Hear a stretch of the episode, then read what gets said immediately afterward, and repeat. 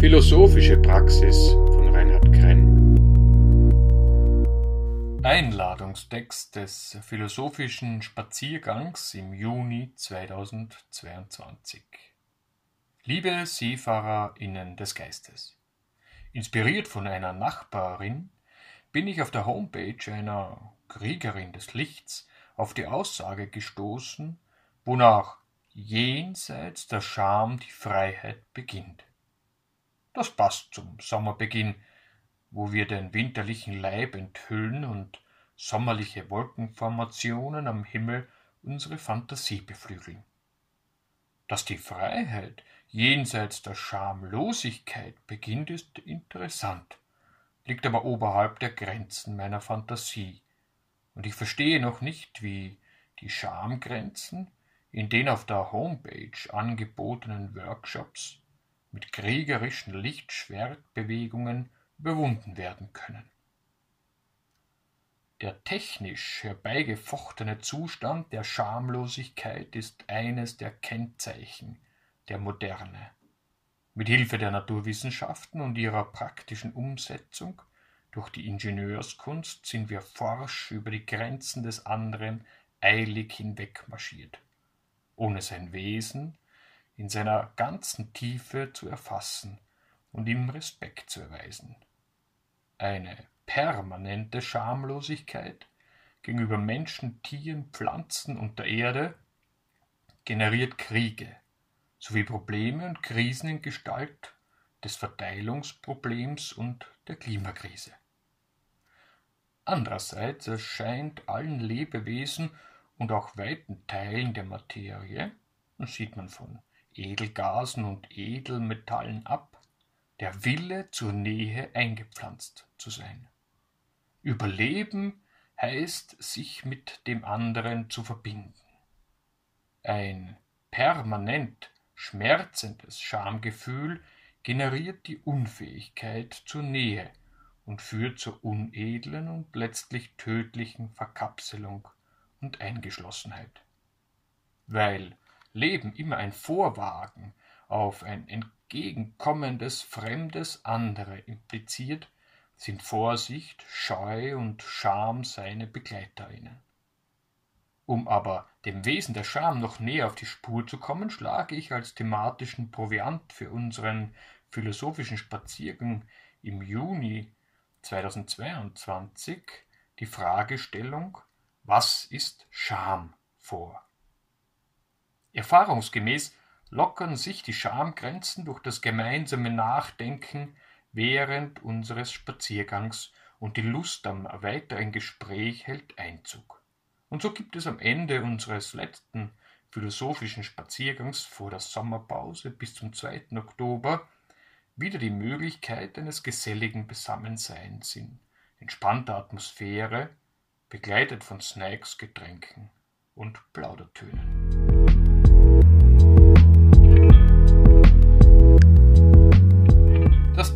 Des philosophischen Spaziergangs vom Juni 2022 zum Thema Was ist Scham? Zumindest der Sommer musste sich für seine Erscheinungsform nicht schämen, denn sie entsprach dem strahlend wohligen Klima, das man sich Mitte Juni in unseren Breiten erwartet. Diese Beschreibung der Wetterlage ermöglicht es uns sofort, die groben Umrisse des Phänomens der Scham zu bestimmen. Das Gefühl der Scham ist immer mit einer Handlung verbunden, die von anderen wahrgenommen und bewertet werden kann. Das sommerliche Wetter konnten alle TeilnehmerInnen am philosophischen Spaziergang am eigenen Leib spüren. Der Sommer handelte in Form eines blauen Himmels und strahlendem Sonnenschein, so wie man es sich von ihm erwartet. Wir hatten also keinen Anlass, den Sommer zu tadeln.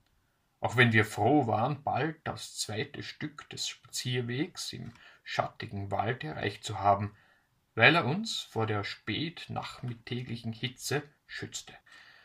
Dort wurde uns dann eine besonders schillernde Geschichte über die Scham erzählt.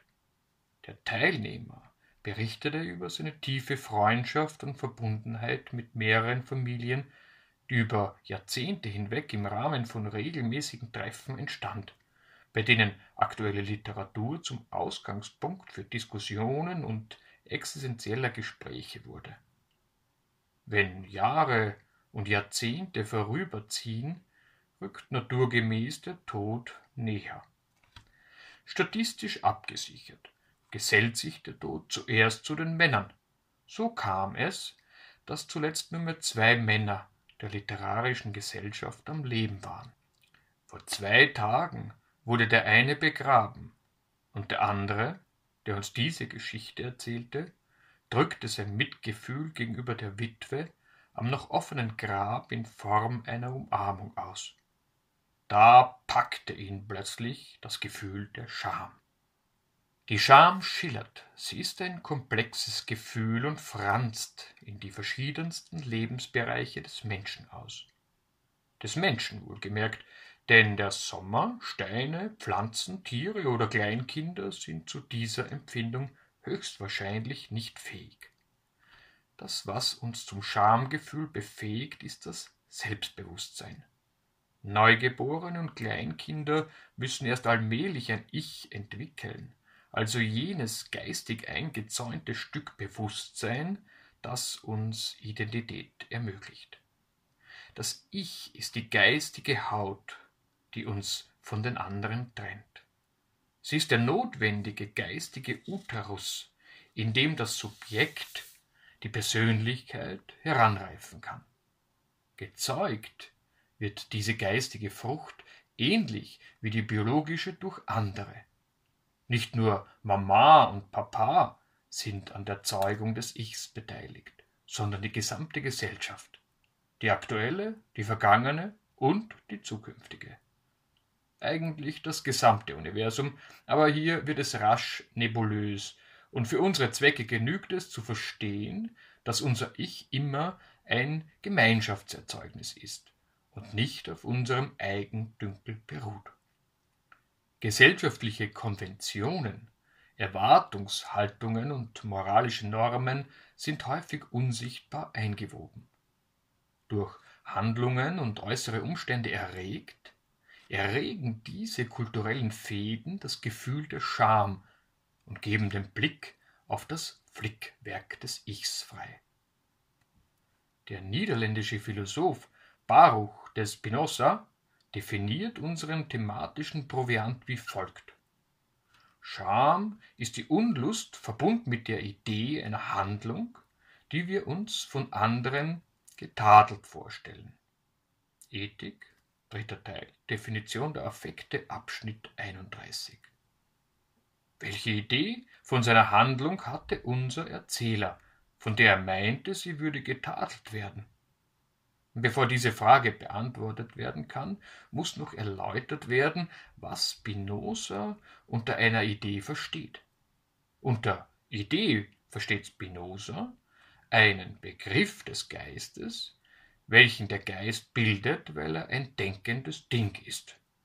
Ethik Teil 2 Definition 2 Allerdings auf der emotionalen Ebene gilt, die Person denkt den Inhalt nicht, sondern sie spürt die Bedeutung.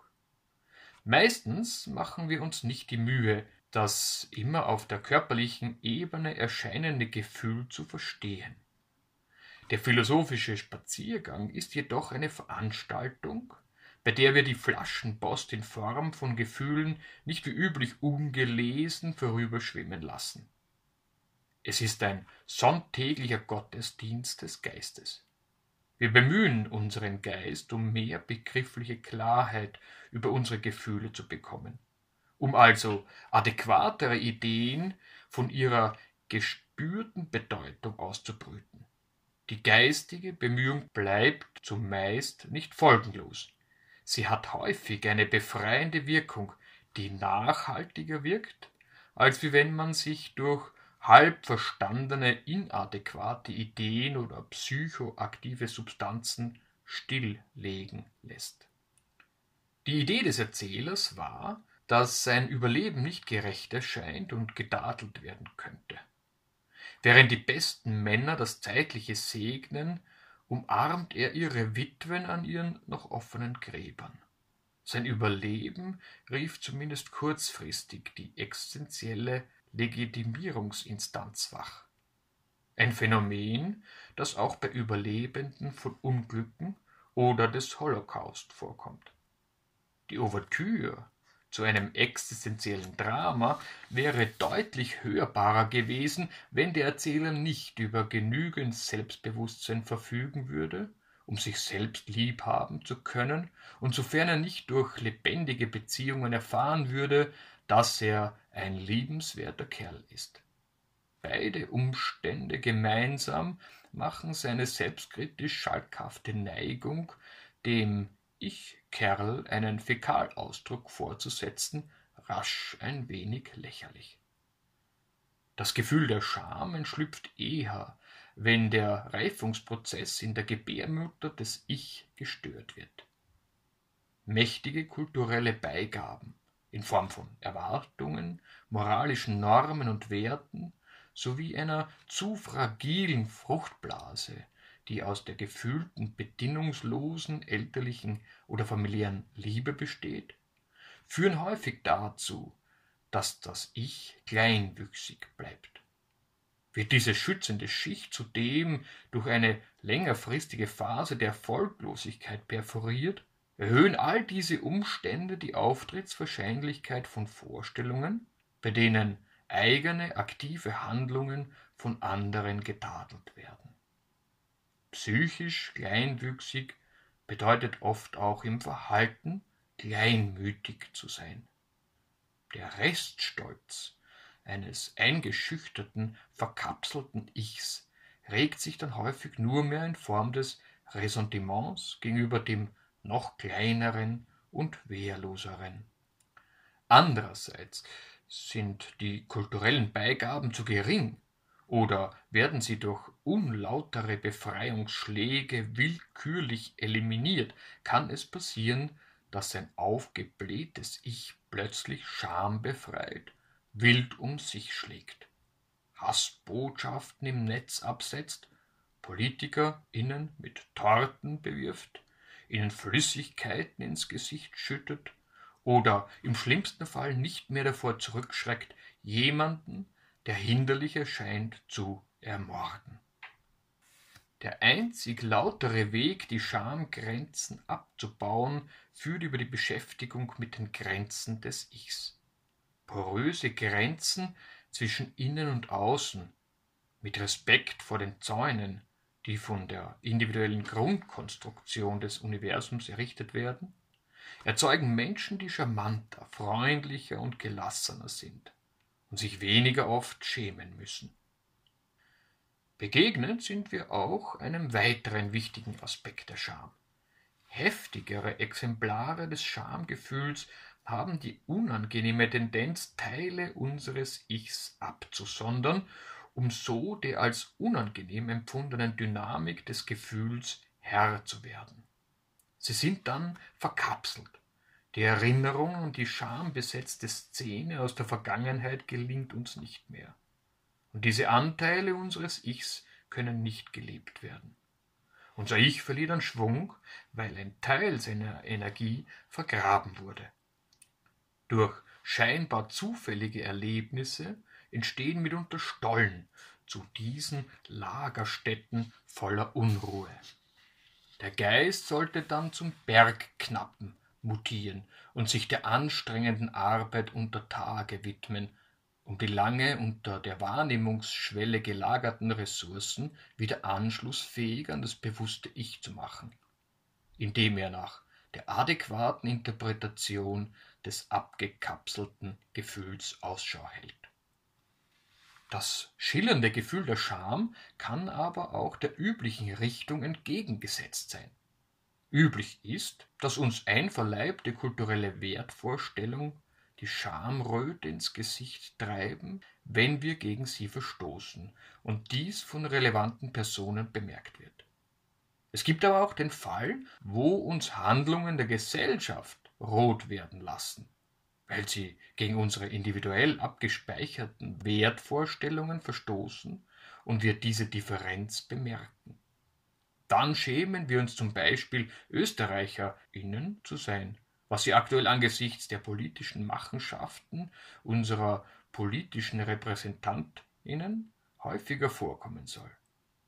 Aufgrund der Permanenz ihres unmoralischen Verhaltens hilft es auch wenig, dass unser Staatsoberhaupt im Mai 2019 versicherte, so sind wir nicht.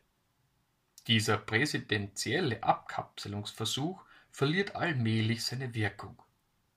Das macht nichts, denn wir benötigen ohnehin jede Menge Lebensenergie, um die seltsamen gesellschaftspolitischen Verhältnisse klar und deutlich wahrzunehmen und den Spin zu ändern, wenn er uns auf die Nerven geht, weil er uns inadäquat erscheint.